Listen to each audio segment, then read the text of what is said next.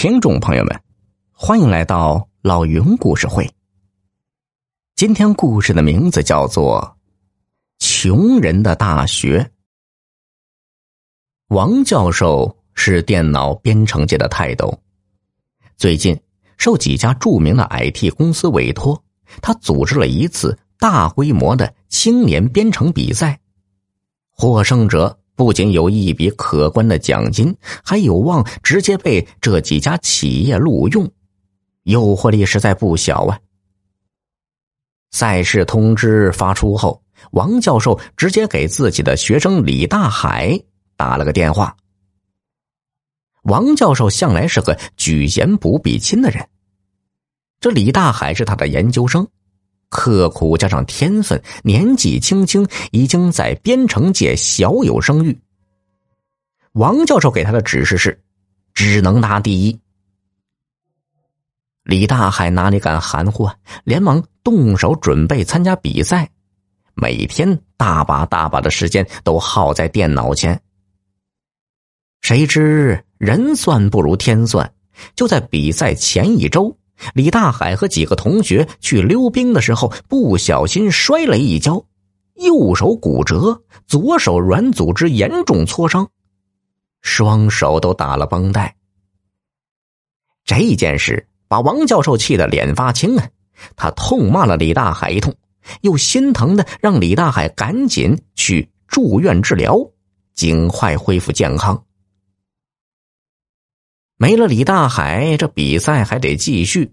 王教授就集中注意力，想看看能否有别的青年才俊从中脱颖而出。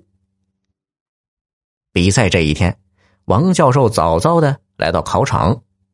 这是个很大的机房，足足能够容纳两百多人同时上机操作。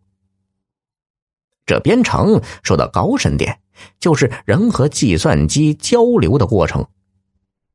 王教授凭着多年的经验，几乎能够从人操作电脑的神态动作判断出一个人编程水平的高低。比赛开始后，王教授在两百多人的考场中不断巡视着，很快他发现了一个不错的选手。那选手编程的速度以及神态举止都能充分证明他。比其他人的水平高出一大截。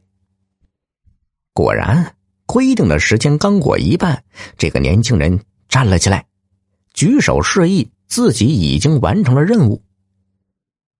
王教授来到那年轻人操作的电脑前，认真看了看，惊讶的发现他编程的指令准确、精细、高效、简洁，看来真是塞翁失马，焉知非福。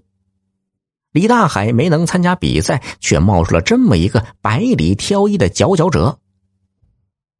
王教授把这个年轻人叫到隔壁的办公室，问他是从哪个学校毕业的。那个年轻人支吾了半天，才说：“老师，对不起，我没有上过大学。”王教授十分惊讶。正在这时，助手匆忙进了屋。凑到王教授耳边耳语了半天。从王教授的表情来看，助手告诉他的事情很不一般。果然，等助手走出屋子后，王教授的脸就严肃了起来。你要实话告诉我，你是不是还有个弟弟？不过今天没有来参加比赛。年轻人点点头，接着。不安的把头低了下来。王教授的语气这才缓下来。